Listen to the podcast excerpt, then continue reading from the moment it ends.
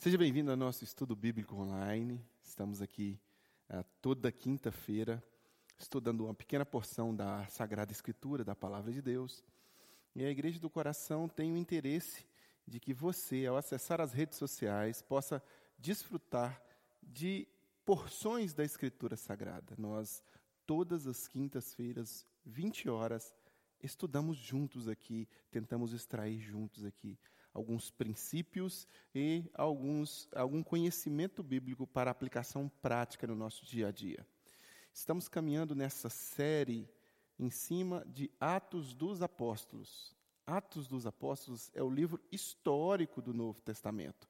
Ele traz a história dos apóstolos, ele traz a história da igreja, e ele traz, além de conteúdo para nós entendermos melhor ah, todo esse contexto histórico em que nasce o cristianismo, né, praticamente nasce porque ele nasce com Jesus, ah, trazendo aí a semente original, mas depois os apóstolos são aqueles que regam essa semente. E esse regar de semente aqui está nessa atitude, nesta ação, nesse trabalho apostólico que é registrado no livro de Atos dos Apóstolos. Ah, nós temos não só contexto histórico que nos ensina muito, mas nós temos também princípios doutrinários, éticos, morais, aplicáveis a nós cristãos do século 21. Você vê que os princípios que Deus estabeleceu no primeiro século são, podem e devem ser experienciados no século 21. 20 séculos depois, nós ainda podemos extrair profundo ensinamento ah, para as nossas vidas. Isso comprova que a palavra de Deus jamais passa, ela é atemporal, ela é cultural, ela consegue trazer ensinamentos para qualquer cultura, para qualquer pessoa e para qualquer um, desde que esta pessoa esteja disposta a se doar à, compreensão do texto e à submissão ao que Deus tem a, a falar para ela. Experimente, vai valer a pena. Nós estamos caminhando aqui, já estamos chegando no finalzinho de Atos dos Apóstolos, né? Esse é o nosso uh, penúltimo estudo. Semana que vem nós fechamos Atos dos Apóstolos e no mês de março a gente inicia aí com a carta aos Romanos.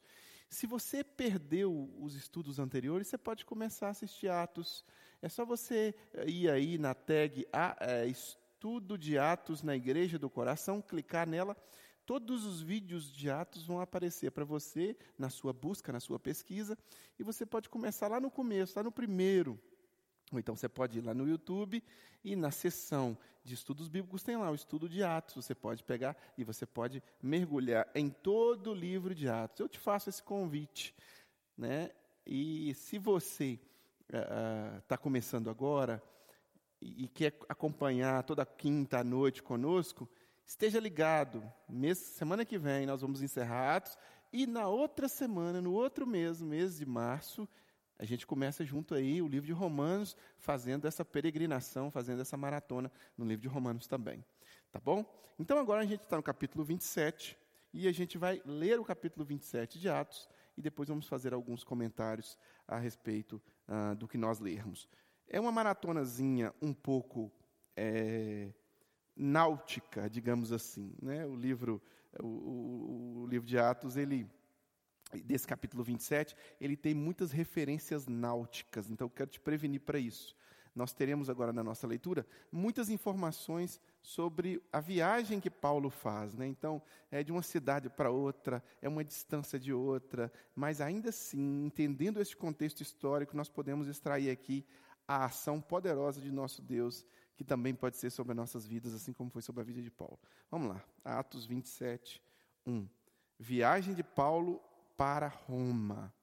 Desculpa, na semana passada, Paulo fez um apelo com o rei Agripa e com Festo. Ele fez um apelo, ele apelou para César. Né?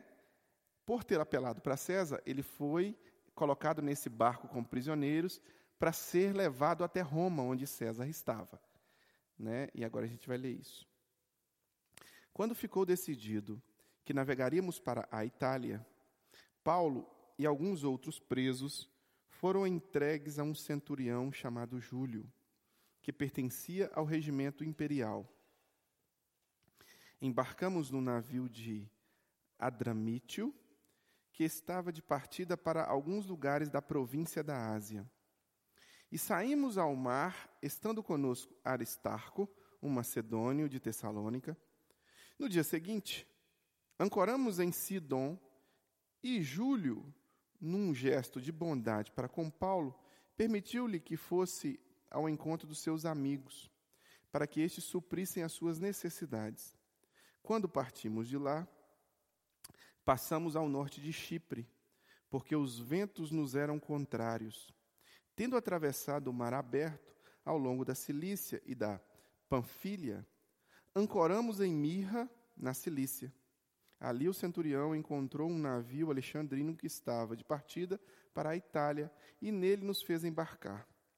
Navegamos vagarosamente por muitos dias e tivemos dificuldade para chegar a Cnido. Não sendo possível prosseguir em nossa rota, devido os ventos contrários, navegamos ao sul de Creta, de fronte de Sal Salmona. Costeamos a ilha com dificuldade e chegamos a um lugar chamado Bons Portos, perto da cidade de Laceia. Tínhamos perdido muito tempo e agora a navegação se tornara perigosa, pois já havia passado o jejum.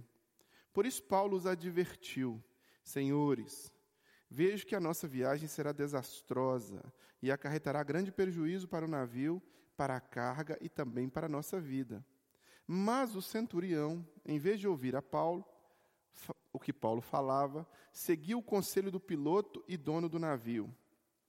Visto que o porto não era próprio para passar o inverno, a maioria decidiu que deveríamos continuar navegando com a esperança de alcançar Fenice e ali passar, passar o inverno.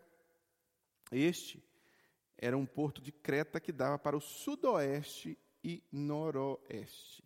Então aqui nós temos o início dessa viagem já. Paulo está indo em direção a Roma.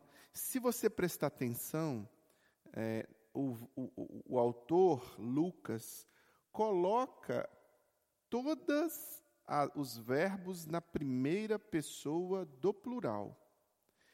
Isso indica que ele estava testemunhando alguns outros fatores no texto, né?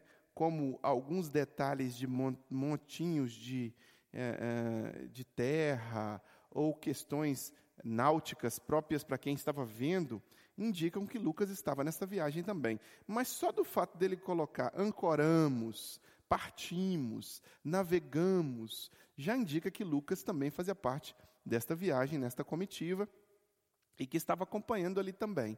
É, Paulo estava sob os cuidados do centurião, sob os cuidados ah, do, do, do, do, poder estatal, né, da polícia, da polícia da época, e tinham várias outras pessoas. Daqui a pouco a gente vai ver quantas pessoas. Mas tinham várias outras pessoas neste barco. Dentre elas, Lucas também. Aqui, Paulo dá um alerta. Senhores, nós vamos ter um prejuízo. Por que, que Paulo dá esse alerta? Ele foi alertado por Deus que teria algum tipo de problema nesse barco. Ele tenta alertar o chefe, o centurião, ele tenta dizer para o centurião isso, mas ele não ouve o que Paulo fala. Né?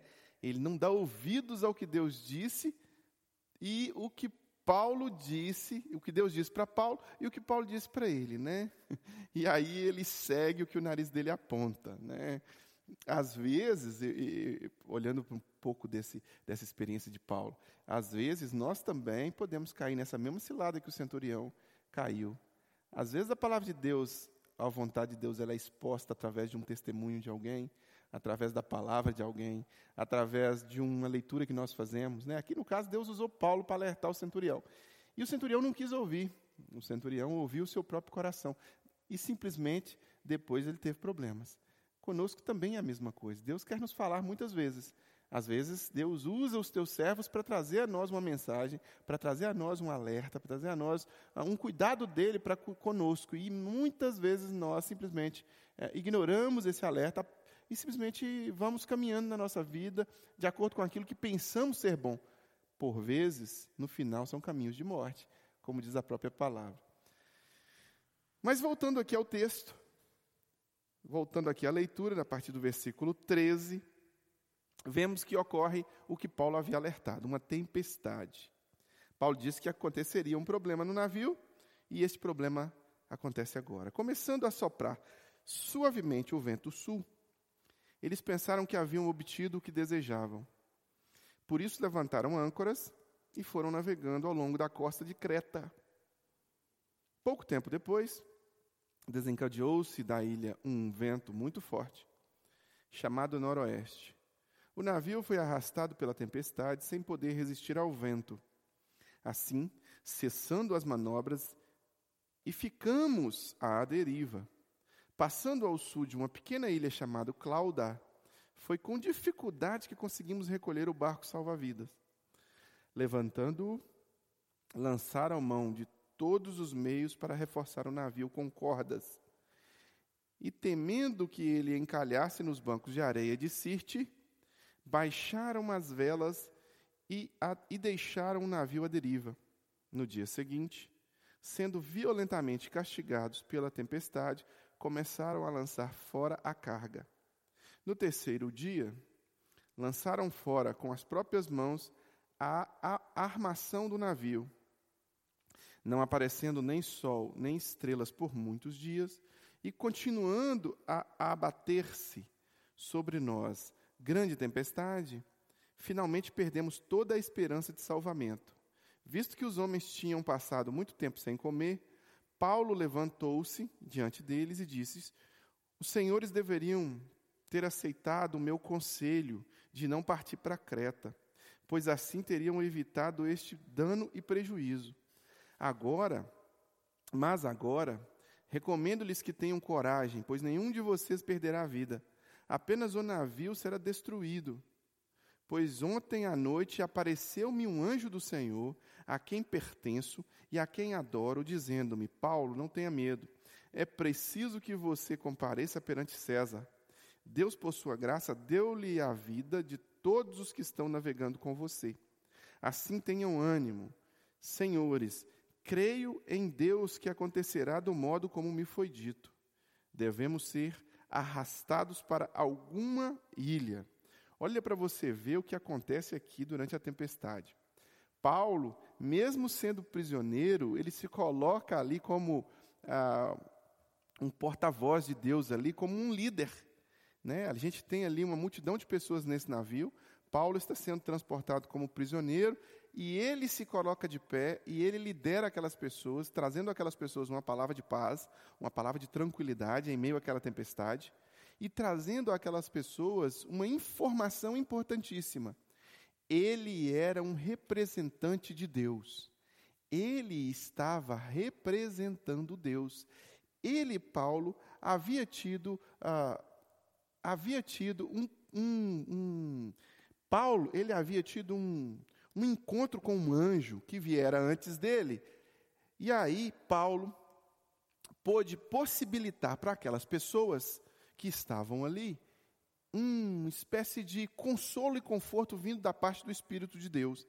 Deus falou diretamente a Paulo, antes alertando o centurião. Depois, Deus fala diretamente a Paulo, orientando Paulo, mostrando para Paulo que Paulo precisaria necessariamente, Paulo precisaria necessariamente estar trazendo aquelas pessoas uma palavra de paz, uma palavra de consolo, porque Deus tinha um propósito de levar Paulo até Roma. Entendem agora por que, que Paulo se coloca diante de, uh, de, de, Festo e do rei Agripa, e aí ele apela a César, ele não precisava ter se apelado a César, porque possivelmente ele teria sido solto. Se ele sido, tivesse sido solto, possivelmente ele teria sido assassinado pelos judeus também. Mas aí era necessário que ele fosse a César, era necessário, era plano de Deus que isso acontecesse. E aí Deus, com seu bom propósito, faz com que Paulo, aí Deus, no seu, na sua perfeição, na sua majestade, faz com que Paulo entenda. É, é uma compreensão da parte de Paulo ali, um, um, porque Deus envia a Paulo um anjo e diz que a vida daquelas pessoas todas que ali estão, elas serão elas estarão sob os cuidados de Deus, porque Deus tem um bom propósito na vida de Paulo também. Olha para você ver, aqui todo esse processo, até agora, traz-nos um ensinamento prático de relacionamento com Deus muito profundo, que é a dependência de Deus. O que seria dependência de Deus?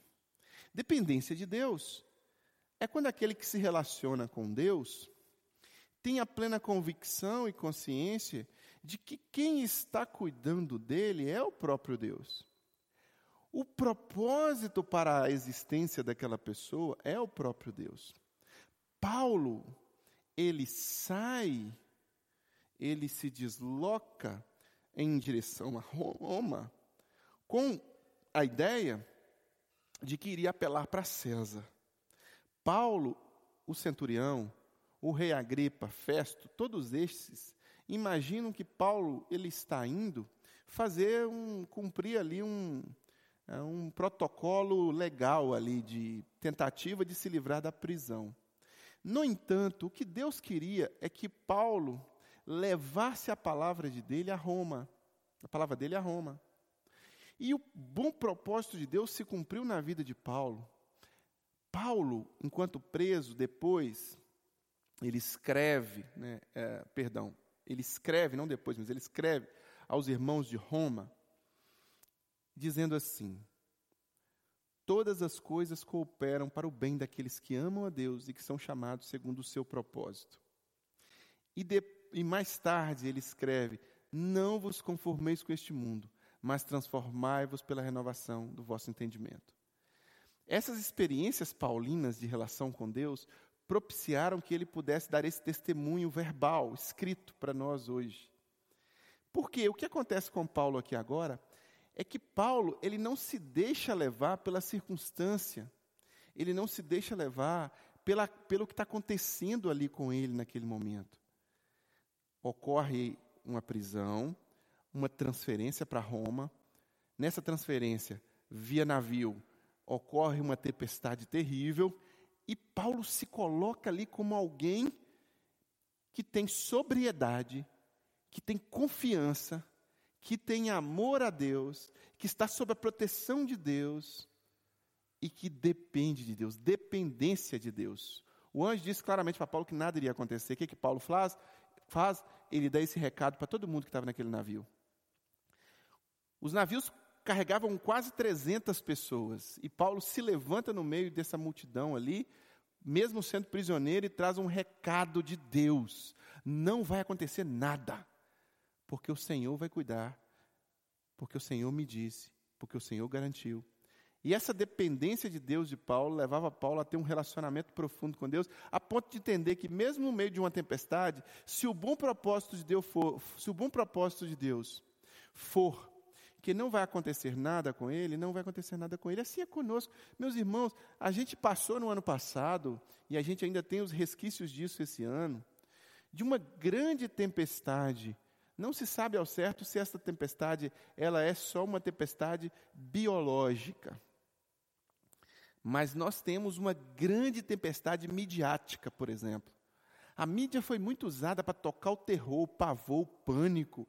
E os políticos todos no mundo inteiro usaram a pandemia de uma certa forma para fazer politicagem barata, para roubar, para acumular é, bens. E muitas pessoas se desesperaram, muitas pessoas ainda se desesperam. No entanto, o bom propósito do Senhor está conosco no meio das nossas tempestades, sejam elas quais forem. E quando nós olhamos para esse episódio na vida de Paulo, para esse sofrimento que Paulo estava passando, para essa dificuldade que Paulo estava passando, nós devemos também aplicar em nossas vidas esta dependência esta confiança que Deus está cuidando de nós, de que todas as coisas cooperam. Nós não podemos nos deixar abalar com as tempestades da vida. O desafio do cristão, vivendo como cristão, é aplicar em sua própria vida princípios dos quais ele fique firme em Deus e que ele dependa cada vez, cada vez mais de Deus e que não interessa o tamanho da tempestade que esteja ao redor dele de forma circunstancial ele está sob a proteção de Deus. Paulo tinha essa convicção, Paulo tinha essa certeza, Paulo, no meio dessa tribulação, ele testemunha isso para outras pessoas. Paulo é aquele que Deus está cuidando. Você, cristão, você, maior é o que está em você do que o que está no mundo. Quando você fez um compromisso com Jesus, Jesus disse que estaria com você até a consumação dos séculos. Então não há possibilidade de circunstâncias serem mais fortes, mais poderosas, mais intensas, ou até mais, uh, mais presentes nas nossas vidas do que a presença poderosa de Deus. Deus Todo-Poderoso, Criador dos céus e da terra, este Deus poderoso está com você para cuidar de você quando você estiver em meio a circunstâncias aflitivas, em meio a pessoas se levantando contra você, em meio a qualquer tipo de tempestade ocorrendo na sua família, em meio de dificuldades como esta pandemia foi e continua sendo, em meio a tribulações de injúrias, de calúnias, de situações complexas, de perseguições, de uh, aflições terríveis e tribulações que levam você, às vezes, a sentir muita dor na sua alma, muito sofrimento, em uma intensidade de sofrimento. Mas Deus está com você. Deus vai cuidar de você. Deus, o Deus Todo-Poderoso que ama você, que fez promessas para a sua vida, vai continuar cuidando de você. E quando eu olho aqui para essa, essa certeza, né? essa certeza de Paulo, olha, meus irmãos, Deus me falou, Deus está cuidando. Eu vejo um homem dependente de Deus. E nós? E nós? Na semana que vem, nós vamos ler sobre esse naufrágio, sobre o que aconteceu, sobre essa tribulação que ocorre por causa dessa tempestade. Mas eu queria parar por aqui para te fazer uma provocação. Você tem um compromisso com Deus a ponto de permitir que Deus possa suavizar dentro do seu coração qualquer tipo de ansiedade, temor, pavor, medo, qualquer tipo de situação interna, mental, psicológica, de descontrole, você tem um compromisso com Deus a ponto de deixar o seu coração na mão dele e de confiar que Ele está cuidando? A tribulação paulina era uma tribulação terrível. No meio de um, você está no meio de um de, navegando e aí vem uma tempestade terrível. A tranquilidade paulina é: Deus está cuidando, porque Deus tem um bom propósito. E você? O desafio que eu, você, que cada um de nós tem, é de colocar as nossas vidas nas mãos de Deus a ponto de permitir que Deus cuide do nosso coração, cuide da nossa vida, cuide de cada um de nós, entregando a nossa vida a Jesus vivendo um dia a dia com Jesus e permitindo que este Deus Todo-Poderoso esteja presente no barco da nossa vida, para quando a tempestade estiver acontecendo, Ele tem cuidado de nós, Ele irá cuidar de nós. Ele vai trazer a boa palavra para o nosso coração, independente das circunstâncias, independente das tempestades, independente das aflições que estiveram sobrevindo sobre nós. Dê um passo de compromisso, faça esse seu pacto, esse seu compromisso com Deus através de Jesus, a ponto de, como Paulo, deixar Deus habitar na pessoa de Jesus Cristo dentro do seu coração e conduzir os processos da sua vida. Conduzir as navegações turbulentas, conduzir as tempestades aflitivas e conduzir você à terra firme. Deixa, permita. Agora mesmo, nesse momento, talvez você esteja vivendo uma grande tribulação. Talvez agora, nesse momento, você esteja vivendo um grande sofrimento. Só Deus tem aquele, aquela, aquele bálsamo para o seu coração. Jesus, certa vez, disse: Vinde a mim, todos vós que estáis cansados e sobrecarregados, e eu vos aliviarei. Eu produzirei descanso. Eu conseguirei trazer um, var, um fardo suave, um jugo leve. Esse peso que você carrega, ele pode ser aliviado aos pés de Jesus, com a presença de Jesus, então entregue-se a Jesus. E você, você que já se entregou a Jesus, aprofunde-se no relacionamento e na dependência dele. Dependa mais de Jesus, não é você que está no controle do barco, não é você que está no controle da tempestade, não é você que está no controle das águas turbulentas, dos ventos bravios. Deus controla a tempestade, Jesus dá ordem à tempestade, e os apóstolos, certa vez, ficaram embasbacados, olharam assim e disseram: Quem é este que até o mar lhes obedece? Jesus está no controle de todas as circunstâncias da sua vida. Confie nele Acredite nele, entregue-se a ele, permita que ele faça aquilo que você não consegue fazer controlar todas as coisas. Abra mão do controle e permita que ele cuide de você, e permita que ele trabalhe no seu coração, e permita-se dormir, descansar no Senhor. Descanse nele, deixe que ele cuide de todas as coisas, porque ele ama você, ele quer cuidar de você, e ele quer mesmo em meio às tempestades, produzir paz em seu coração, como produziu paz no coração de Paulo. Você pode me dizer, pastor, é muito difícil isso. A gente vai orar agora.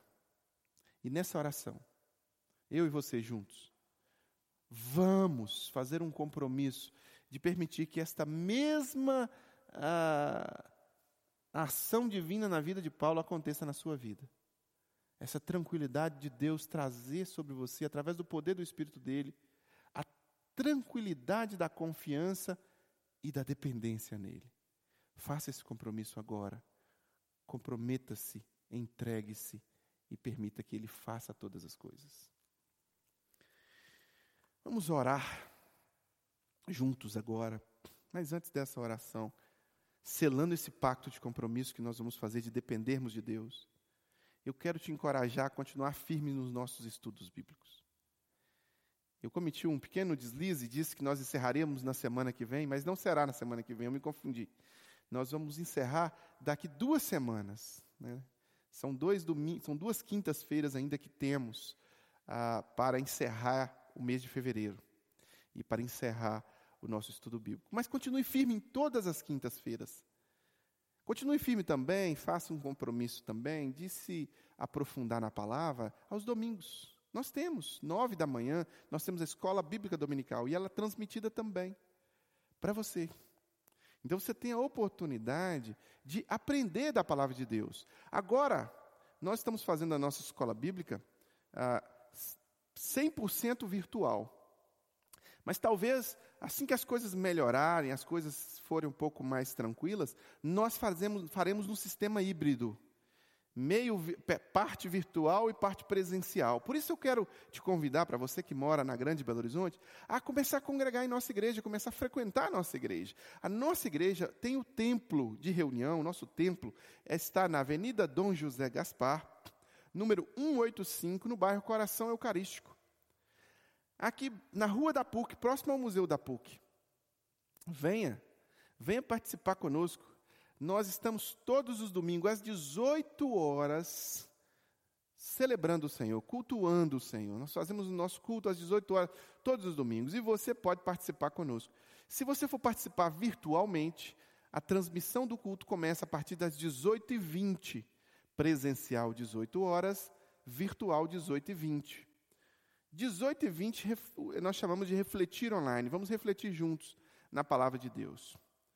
Se você tem aí o desejo no seu coração de contribuir com esta obra, você pode fazer isso financeiramente. Pode, olha, pastor, eu quero dar o meu dízimo, quero dar a minha oferta, quero contribuir com a igreja do coração, estou sendo abençoado e quero abençoar a igreja para a igreja abençoar outras pessoas também, prosperar nos seus no seu, no seu espaço aí, né? conseguir pagar o aluguel, conseguir uh, pagar todas as despesas que a igreja tem e prosperar mais ainda financeiramente para a gente poder alcançar, comprar material evangelístico, é, conseguir fazer bons cursos de boa qualidade e produzir esses cursos inteiramente grátis na internet também para você. Você quer contribuir? Contribua, está aí ó, na sua tela, forma de contribuição. Você pode entregar o seu dízimo, sua oferta. Aí tem o número do CNPJ, você pode anotar o CNPJ da igreja, o nome, número da conta, o banco, uh, tudo direitinho para você fazer a sua transferência online ou para você fazer a sua entrega aí, a, a, talvez através do PicPay com o QR Code que a gente coloca na tela. E se você está ouvindo essa mensagem, está ouvindo esse estudo, é, só pelo Castbox ou pelo Spotify, você não está vendo tela, você está ouvindo o áudio. Então, envie um e-mail para financeiro@igrejadocoração.com que nós vamos ter um imenso prazer em poder enviar para você a forma de como você vai contribuir com o trabalho da Igreja do Coração, tá bom? Meu querido, vamos orar agora juntos por nossas famílias e por nosso compromisso de dependência de Deus? Vamos depender de Deus como Paulo dependia. Senhor meu Deus e meu Pai, oramos agora juntos, pedindo a tua bênção sobre as nossas famílias, confessando os nossos pecados, as nossas falhas e querendo e comprometendo e entregando as nossas vidas nas mãos do Senhor, porque queremos depender mais do Senhor. Que, como Paulo, Deus, nós possamos ter a firme convicção de que o Senhor tem cuidado de nós, e de que o Senhor vai continuar cuidando de nós, e que, apesar de qualquer circunstância ou qualquer tempestade vivida nas nossas vidas, o Senhor é presente e o Senhor é constante em cuidar de nós.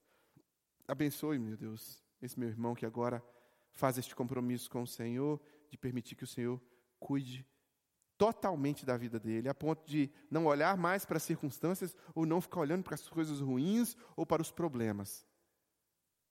Vai olhar para o Senhor, vai olhar para o cuidado do Senhor e vai permitir que o coração seja tranquilizado aos teus pés. Que essa bênção possa vir sobre essa vida, em nome de Jesus. Que o amor de Deus, o Pai, comunhão e consolação do Santo Espírito e graça de Cristo Jesus seja sobre nossas vidas. Amém. Deus te abençoe, Deus seja com você e com toda a sua família. Até o nosso próximo encontro.